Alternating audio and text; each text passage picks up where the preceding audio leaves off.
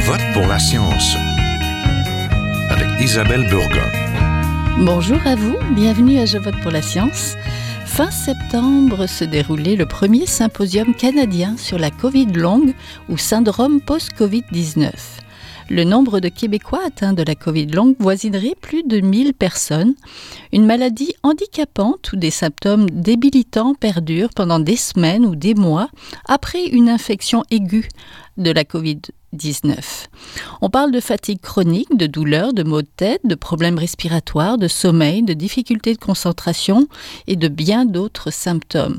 Cela toucherait près de 15% des personnes ayant contracté la COVID, soit près d'une personne sur six et près d'un travailleur de la santé sur dix en souffrirait, selon une récente étude de l'Institut national de santé publique. Des chercheurs canadiens se sont donc réunis durant deux jours pour partager leurs connaissances, démystifier le syndrome syndrome post-Covid et trouver des solutions pour que les patients de cette pathologie vivent mieux. Que comprend-on de la Covid longue et comment soulager ceux et celles qui en souffrent? On en parle tout de suite, restez là.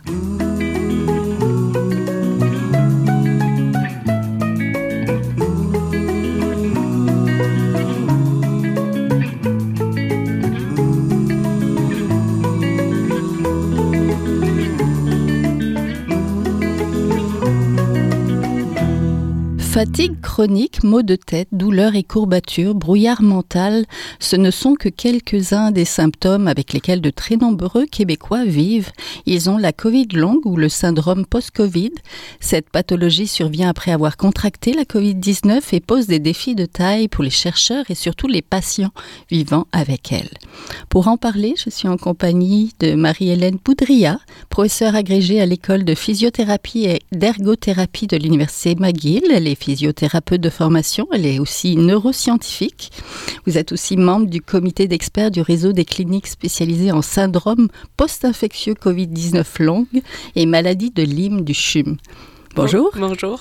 Je suis aussi en compagnie de Guylaine Dussault, conseillère principale en RH et patiente atteinte de la Covid longue que nous rejoignons dans la région de Québec. Bonjour, Madame Dussault.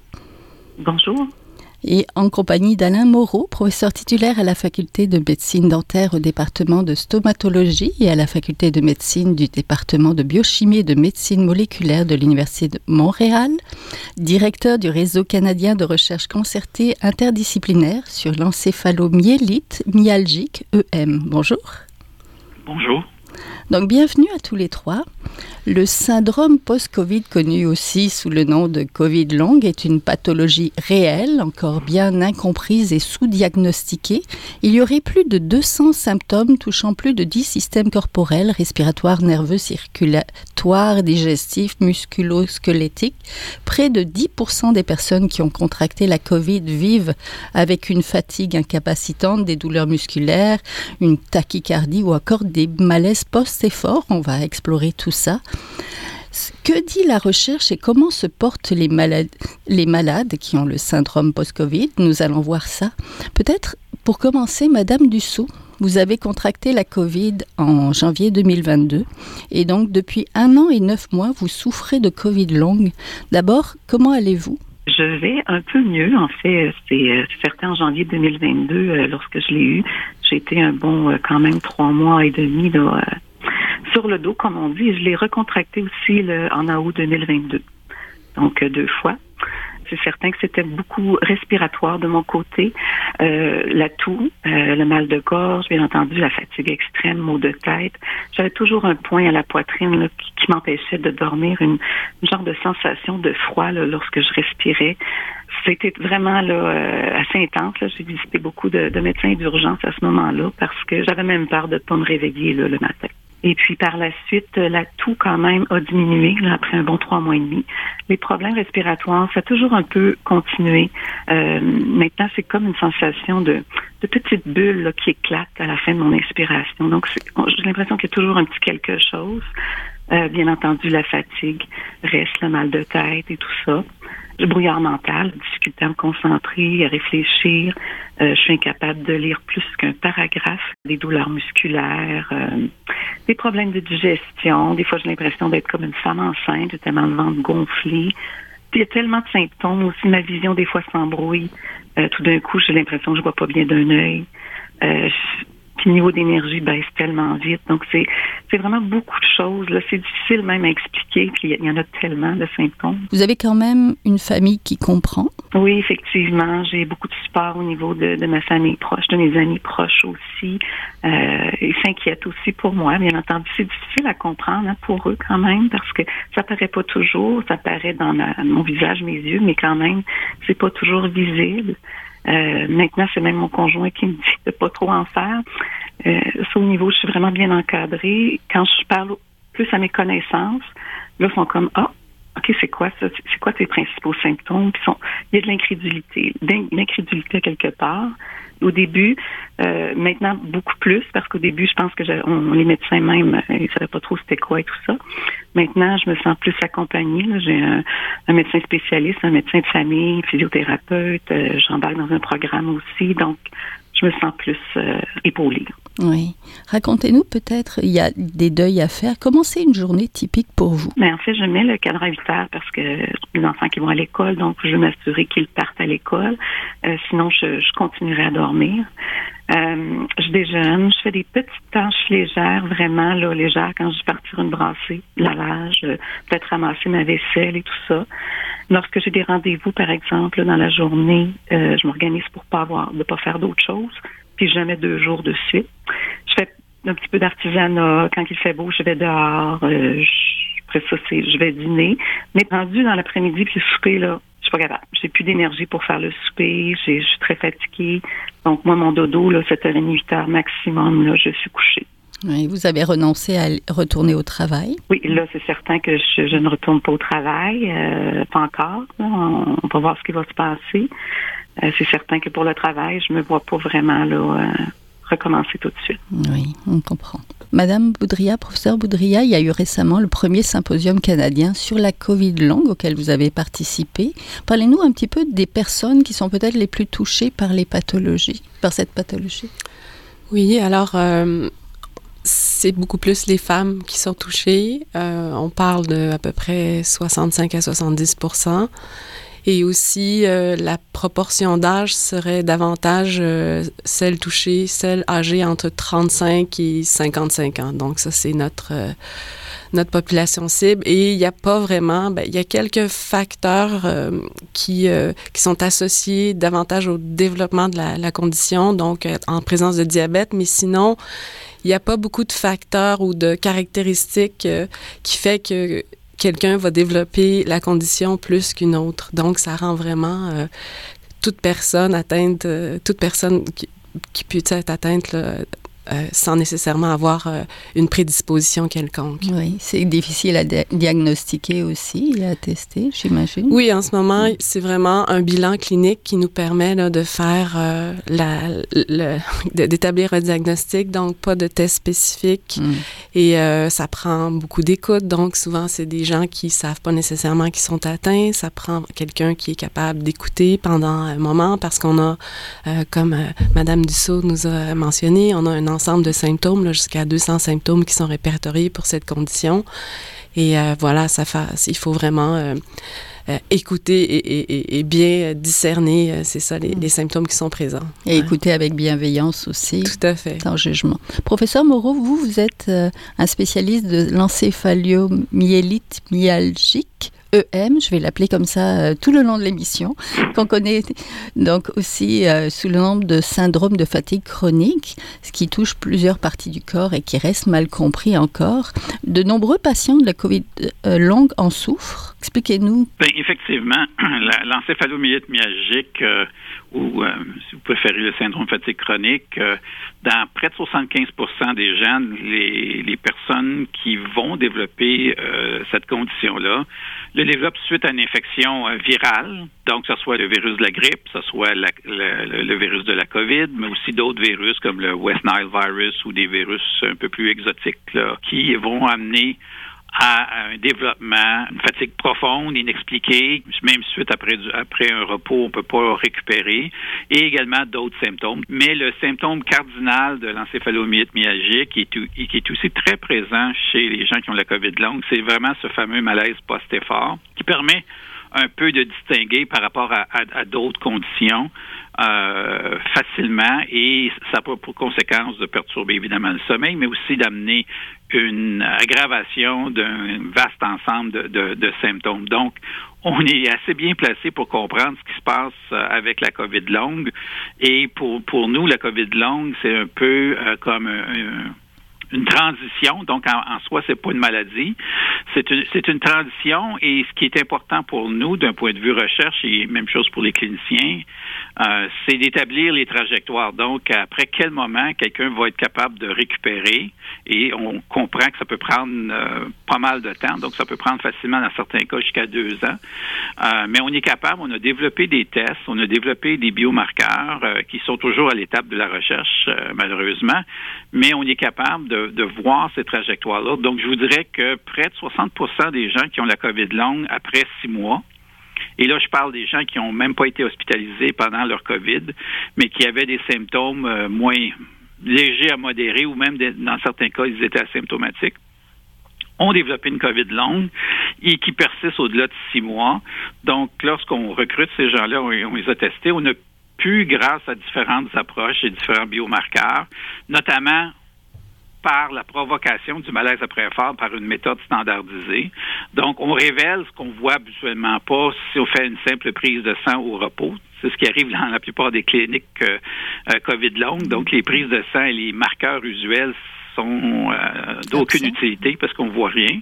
Mais en faisant cette, manœuvre provoquée standardisée, on révèle vraiment euh, des facteurs clés qui expliquent un, ensemble de symptômes et on peut prédire la, trajectoire des gens à l'avance. Donc, ce qui est important dans un contexte de briser un certain euh, cercle vicieux pour empêcher justement que les gens développent l'encéphalomyélite myalgique, par exemple. Donc, 60% des patients qu'on a regardés avec COVID longue vont soit faire l'encéphalomyélite myalgique après 14 mois, et euh, ou la fibromyalgie ou une combinaison des deux, ce qui est encore plus aggravant. Par contre, on voit aussi deux autres sous-groupes. On a des gens qui vont ce qu'on résume par des troubles neurologiques et aussi des gens avec, un peu comme Mme Dussault, euh, avec une affectation des troubles respiratoires euh, assez sévères, notamment lorsqu'ils sont en effort. Donc, ça ressemble un peu à un emphysème très sévère euh, qui, amène des grandes limitations. Donc, on, est capable de prédire ces choses-là et on, a toutes différentes approches qui nous permettent euh, de mieux comprendre ce qui se passe. Donc, prédire les trajectoires, je pense que c'est un gros euh, plus qui s'en vient, au même titre de trouver des solutions thérapeutiques pour chacune de ces trajectoires. Oui, professeur Baudrillard, vous vous intéressez à l'impact de la COVID-19 sur le cerveau. Votre étude votre étude se penche sur les effets à long terme de la Covid longue sur le système nerveux autonome et les symptômes de l'isoptonomie. Vous allez nous expliquer en utilisant entre autres choses la neuroimagerie. Donc expliquez-nous un petit peu comme l'effet sur le cerveau de, cette Covid. Alors, euh, il y a des études qui ont montré qu'il y a vraiment, euh, et ça, c'est euh, une étude qui, qui s'est déroulée en Angleterre. Donc, à travers une biobanque, on a pu voir euh, comparer les, euh, les, euh, les, images de résonance magnétique qui ont été faites avant quelqu'un qui a attrapé la COVID et après, et on voit qu'il y a une euh, dégénérescence au niveau de la matière grise du cerveau d'à peu près 3% qui correspond à un vieillissement de, de 10 ans. Et on, on, on, a aussi des mesures qui euh, montrent qu'il y a une diminution de l'exstabilité du cerveau, particulièrement du cortex moteur, qui expliquerait peut-être en partie là, un ensemble de symptômes là, reliés avec la fatigue et euh, bah, durant le mouvement. Alors, nous, on a eu des fonds de l'Institut de recherche en santé du Canada pour euh, aller voir qu'est-ce qui se passe au niveau euh, du cerveau euh, et de voir particulièrement la cause des symptômes qui sont associés là, à un dysfonctionnement du système nerveux autonome entre autres, euh, chez euh, les, gens qui souffrent de COVID longue, certains ont des symptômes comme euh, l'hypotension orthostatique, c'est-à-dire que c'est une chute de pression lorsqu'on se lève ou lorsqu'on change de position, et aussi une tachycardie orthostatique posturale. lorsqu'on change de position également, ben, il y a le cœur s'accélère et là, on, a, on est en présence de maux de tête, malaise, fatigue, et, sueur et nausée. Donc, on essaie de voir quelle est la cause de ces symptômes-là et on, on, va pouvoir le faire sur une cohorte de 300 participants. Donc, c'est quand même quelque chose d'assez mhm. oui. Expliquez-nous ce que c'est que le dysautonomie. Dysautonomie, voilà, je l'ai dit. Ben, en fait, c'est toutes les fonctions euh, qui sont pas euh, dans, dans, dans, notre contrôle, donc la digestion, mm-hmm. la tension artérielle, le cœur, donc tout ce qui se passe dans notre corps dont on n'est pas nécessairement conscient mm-hmm. et qui est euh, sous le contrôle du système nerveux autonome. Donc, c'est vraiment, il y a, y, a, plusieurs, les centres se trouvent dans la, le, tronc cérébral, entre autres, ce qui fait que mm-hmm. ça rend ça assez difficile et euh, on utilise, on est chanceux, on utilise un, un des seuls, il y a deux scanners au Canada qui, euh, qui ont une, une, puissance de 7 Tesla. On en a un mm-hmm. à Montréal, à l'Institut euh, neurologique de, de, Montréal, et puis on, va pouvoir aller voir de façon plus spécifique ces petits noyaux-là qui sont situés dans, dans le tronc mm. cérébral. C'est ce système-là, finalement, qui, j'allais dire, pose problème, mais qui est affecté, en fait, par la COVID long. Voilà. De ce qu'on se rend compte le plus en plus, finalement. Voilà.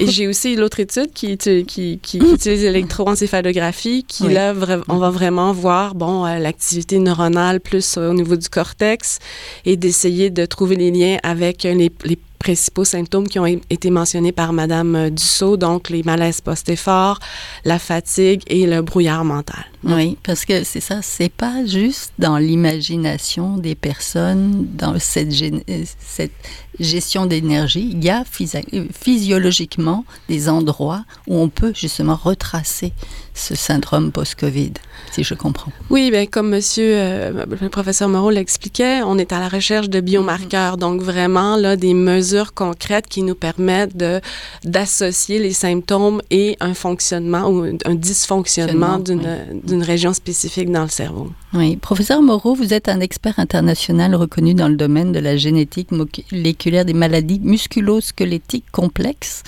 Quels sont les symptômes de la COVID longue sur ce système-là musculo-squelettique? Bien, évidemment, on va se retrouver avec euh, une fatigue musculaire euh, qui peut, dans certains cas, être extrêmement profonde et entraîner aussi des douleurs. Euh, ce qui va, dans certains cas, reproduire certains symptômes qu'on retrouve, par exemple, chez les gens qui sont atteints d'une fibromyalgie sévère. Donc, ça peut aller à des douleurs musculaires et jusqu'à articulaires. Donc, euh, ça devient encore une fois des, des symptômes qui chevauchent d'autres conditions et euh, qui touchent aussi de façon beaucoup plus prévalente euh, les femmes que les hommes. Donc, en musculosquelettique, surtout dans les pathologies complexes, les femmes sont malheureusement plus souvent qu'autrement atteintes en plus grand nombre et en, en, sévérité. Euh, il y a aussi un facteur qui, euh, qui est clair, c'est qu'il y a une contribution des estrogènes dans l'exacerbation de certains symptômes et certains des biomarqueurs qu'on regarde sont effectivement influencés par euh, le niveau d'estrogène. Donc, ça va varier dans, d'un, point de vue du cycle astral euh, de, la, de la femme. Ça va varier aussi ça, en intensité chez les, les femmes euh, plus jeunes versus les femmes qui vont arriver à la périménopause ou à la ménopause. Donc, on, on voit que c'est pas juste parce que les les femmes apprennent à vivre avec leurs conditions et font ce qu'on appelle le pacing, qui est une, qui est une activité qui permet de, de protéger son enveloppe énergétique et de faire des, des choix dans, dans, les activités pour se prémunir justement de, de, de faire des chutes, des crashs euh, qui vont les amener à devoir euh, s'allonger pendant plusieurs euh, heures, si dans certains cas même plusieurs jours.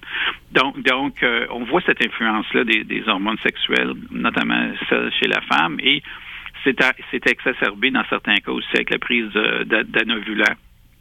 Donc, euh, c'est important, mais c'est pas tout le monde qui a ces, mêmes biomarqueurs-là. Donc, mm-hmm. le fait d'établir les, les, d'associer, euh, comme l'a mentionné le professeur Boudria, d'associer euh, les biomarqueurs à des symptômes spécifiques, euh, va amener à, révéler et, de nous permettre d'agir et de permettre aux cliniciens d'agir sur les symptômes les plus débilitaires pour répondre aux besoins des patients. Parce qu'à la fin de la journée, on fait cette recherche-là pour répondre aux besoins euh, des patients et aussi d'aider les soignants à euh, amener des, solutions pour les personnes qui fréquentent leur cabinet. Oui, les plus efficaces. Madame Dussault, justement, j'aimerais vous entendre à nouveau. Est-ce que vous avez trouvé des moyens pour soulager ce que vous vivez? Euh, soulager, c'est un peu comme euh, M. Moreau parle, le, le, pacing, en fait, ben, c'est vraiment de gérer au niveau de son énergie.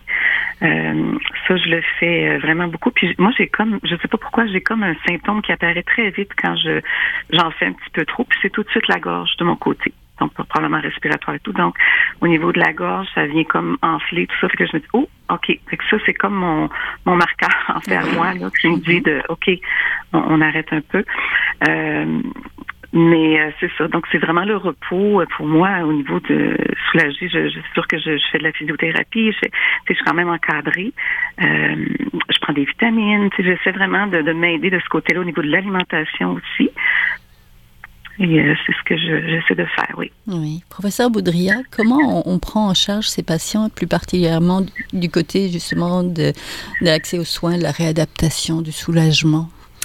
Oui, alors euh, au niveau de la réadaptation, euh, bon, comme vous avez mentionné, je suis physiothérapeute de mhm. formation. Alors, on est vraiment, tous les professionnels de réadaptation, ce qui est au centre de, de notre profession, c'est vraiment d'aider les gens qui sont en situation de handicap.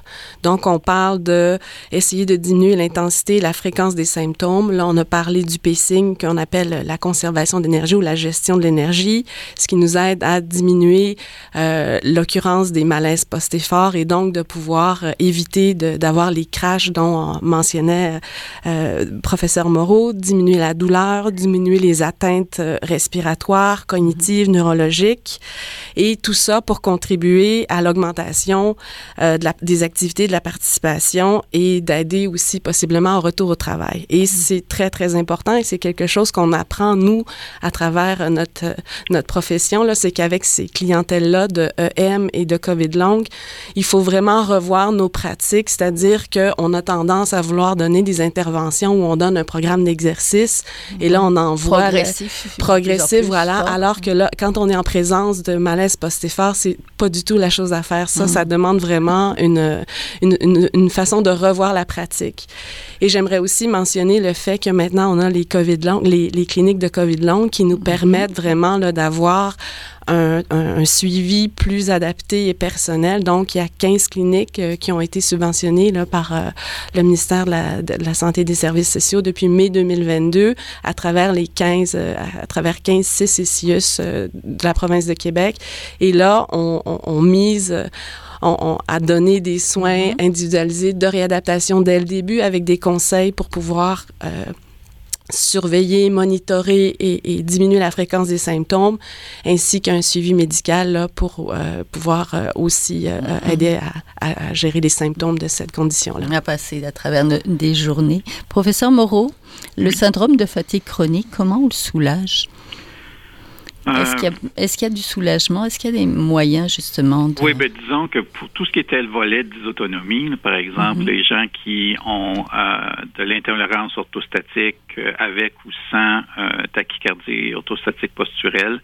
Donc, il y a quand même des, des, des protocoles de base que les, les cliniciens, cardiologues savent faire. Donc, on va augmenter, par exemple, euh, prendre des, solutions plus salines pour augmenter, euh, pour que les artères durcissent un peu. Ici, on recherche à éviter l'hypotension. On veut mettre des bas de soutien. Euh, il y a un certain nombre d'exercices orthostatiques pour essayer d'augmenter. Il y a des médications, il y a des médicaments, donc les bêta-bloqueurs. Et encore là, les bêta-bloqueurs sont pas tous égaux. Donc, il y en a qui sont beaucoup plus adaptés pour euh, traiter euh, les syndromes euh, de, tachycardie orthostatique posturelle. D'autres vont moins bien fonctionner. il existe aussi, on a capturé ça pendant justement nos, nos, nos, tests provoqués, on, on, voit aussi chez certains individus qu'il y a une genre d'insuffisance cardiaque qui va amener à ce qu'on appelle une insuffisance chronotropique, donc euh, c'est un mot savant, mais qui veut tout simplement dire que le cœur n'est pas capable de s'adapter à la demande d'effort. Même quand on fait un effort, euh, ici on l'a rappelé qu'un exercice euh, passif, il le cœur normalement devrait se maintenir ou, même augmenter légèrement le rythme cardiaque. Donc on a certains individus, c'est plutôt rare, mais on, on, on, les a détectés dans le contexte de l'encéphalomyélite et chez quelques COVID longs, où on voit fait que, que, que justement, lorsqu'on donne une, une, demande où on voudrait que le cœur, à tout le moins, se maintienne ou augmente un peu de rythme mhm. cardiaque, il y a une insuffisance de ce côté-là. Les cardiologues savent très bien reconnaître l'insuffisance chronotropique et à ce moment-là, il y a un suivi en cardiologie pour ces gens-là pour voir est-ce que quelle est la nature de la défaillance. Encore une fois, ça peut, si c'est une conductance électrique au niveau du cœur, on pourrait on pourrait aller jusqu'à le cardiologue pourrait aller jusqu'à recommander euh, l'utilisation d'un pacemaker, ok, euh, et, ou ça peut, il y a d'autres aussi des médications qui peuvent augmenter euh, le rythme cardiaque à, l'effort euh, pendant un certain temps. Mais ça, ça relève de la cardiologie. Mais il existe déjà mhm. des solutions qui sont là pour soulager certains des symptômes les plus débilitants. Mais on ne parle pas ici de, de, guérison et on doit mhm. faire, faire des soins personnalisés pour les individus qui sont atteints. Oui, merci. Pour terminer, professeur Boudria, très vite, que faire si on pense qu'un de nos proches, ou même nous-mêmes, pourrait avoir la COVID longue? Oui, bien, de, la conversation aujourd'hui, si vous avez, euh, hein, docteur, euh, professeur Moreau le, mentionnait, là, euh, c'est pas nécessairement relié à une infection spécifique. Vous pouvez avoir eu la COVID et euh, pas, pas vous en être aperçu. Si votre condition a changé au cours des trois dernières années, si vous avez des symptômes de fatigue que vous n'êtes pas capable d'expliquer, ben allez voir sur le site du ministère des services de santé et des services sociaux l'ensemble des symptômes allez voir si ça correspond à vous.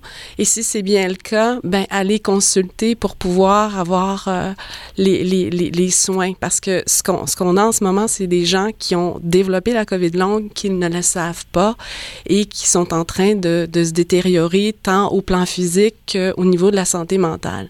Donc, c'est vraiment d'être alerte si vous entendez des gens qui vraiment ont une condition qui a changé, ben peut-être que ça vienne à l'idée, hop, on est peut-être en présence de cette nouvelle condition hein, de développer les réflexes et puis ben, de les écouter, ces gens-là, de les croire aussi et de les supporter. Hein. Oui, c'est un beau mot de fin. Donc, merci beaucoup. Donc, vous venez d'entendre, on était en compagnie de Marie-Hélène Boudria, professeure agrégée à l'école de physiothérapie et d'ergothérapie de l'Université McGill. On était aussi en compagnie d'Alain Moreau, qui est euh, directeur du réseau canadien de recherche concertée interdisciplinaire sur l'encéphalio, l'encéphalomyélite myalgique, je vais réussir ça, et aussi de Guylaine Dussault, qui est euh, notre patiente atteinte de la Covid longue. Merci beaucoup à tous les trois d'avoir euh, participé aujourd'hui. Merci. Merci à vous. Merci à vous. Voilà, c'est tout pour cette semaine. À la régie, Daniel Fortin. À la recherche, cette semaine, la réalisation et au micro, Isabelle Burguin. Je vote pour la science est une production de l'agence Science Presse avec Radio VM. Réécoutez l'émission, partagez-la si vous l'avez aimée. Visitez aussi la page de l'émission sur le site de l'agence Science Presse pour avoir plus d'informations sur la Covid longue. On va en mettre. Passez tous une très belle semaine. Portez-vous bien.